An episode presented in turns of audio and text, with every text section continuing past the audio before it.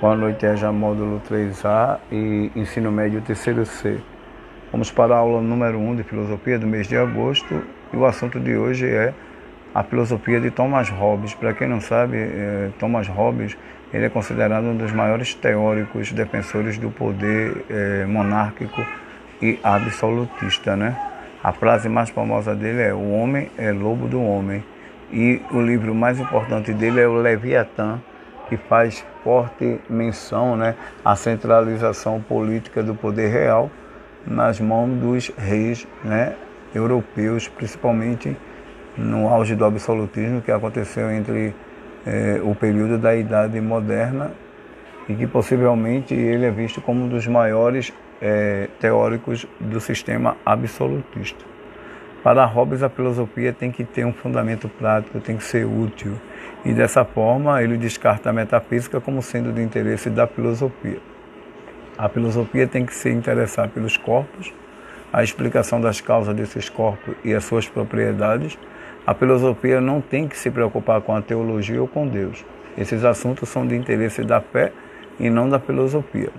A filosofia também não trabalha com a história, pois essa se fundamenta em indícios e probabilidades. A filosofia tem que estudar os corpos em geral, como os objetos inanimados, né?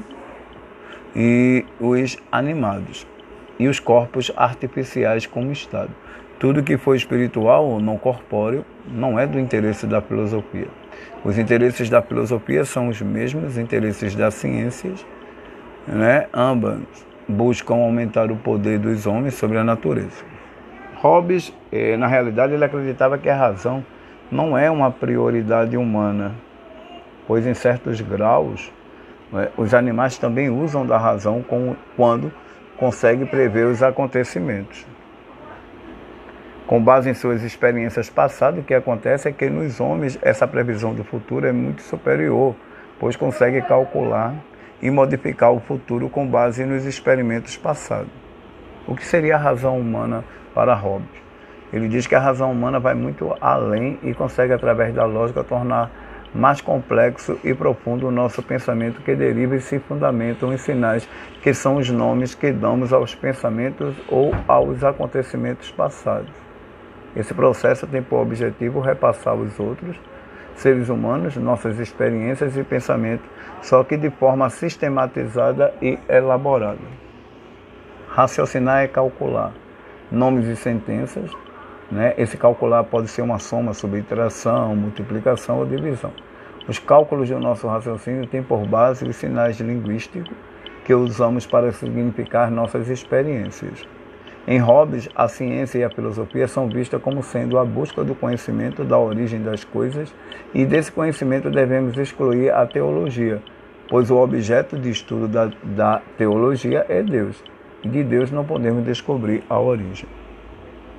A filosofia de Hobbes é ainda definida como corpórea e mecanicista. Corpórea, porque os corpos são gerados e por isso são os únicos sobre os quais é possível ra raciocinar e mecanicista porque somente um corpo pode sofrer uma ação. O prazer, dor, o querer, o ódio, o amor também são movimentos. E todos esses movimentos não existem um bem e um mal, pois ambos são relativos se levarmos em conta que o bem é aquilo que buscamos e o mal aquilo do qual fugimos, e que as pessoas buscam ou tentam se afastar de maneira e de coisas diferentes. Levando seus princípios para análise política e social, Thomas Hobbes discorda da posição aristotélica, que diz que o homem é um animal político. Ele acredita que cada homem é diferente do outro que a vida social é definida pelo egoísmo, né? Dessa diferença e pela convenção da convivência em grupo. O estado em que esses indivíduos vivem não é algo natural, mas artificial, criado por esses indivíduos para alcançar da melhor forma seus objetivos egoístas.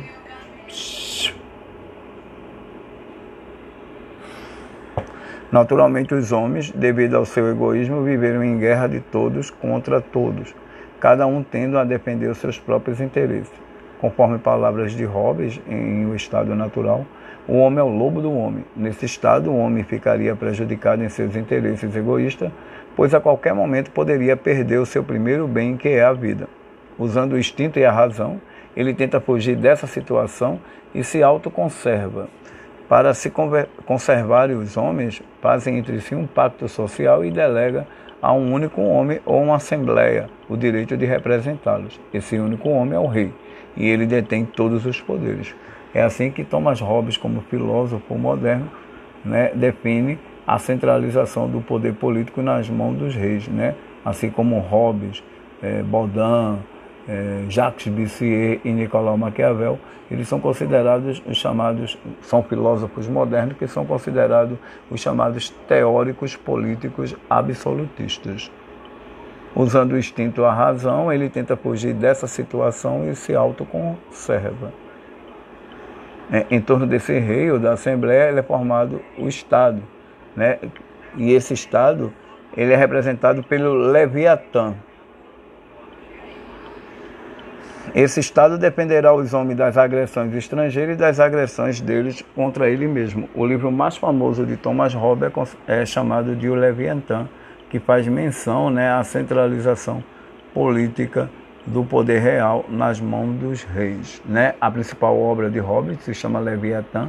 Este livro será um marco na Idade Moderna. As teses defendidas por Hobbes é, contrariava as principais ideias da filosofia política de Aristóteles e de filósofos cristãos da Idade Média, tal como Santo Tomás de Aquino, porque a proposta da filosofia de Hobbes é mais política né, do que uma filosofia reflexiva na, é, na busca da essência do ser.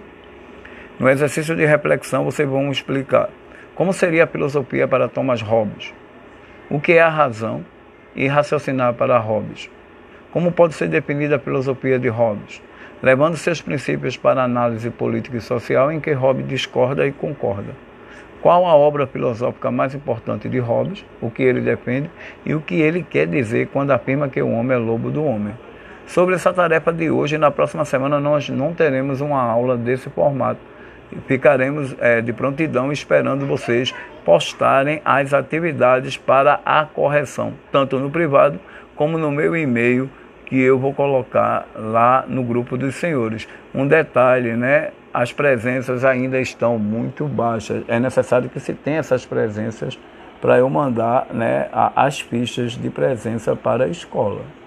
Boa noite, aproveite o máximo né, e, e deixe o caderno sempre em ordem quem tiver com as produções em dia, coloque esse material lá no privado ou no meu e-mail. Boa noite.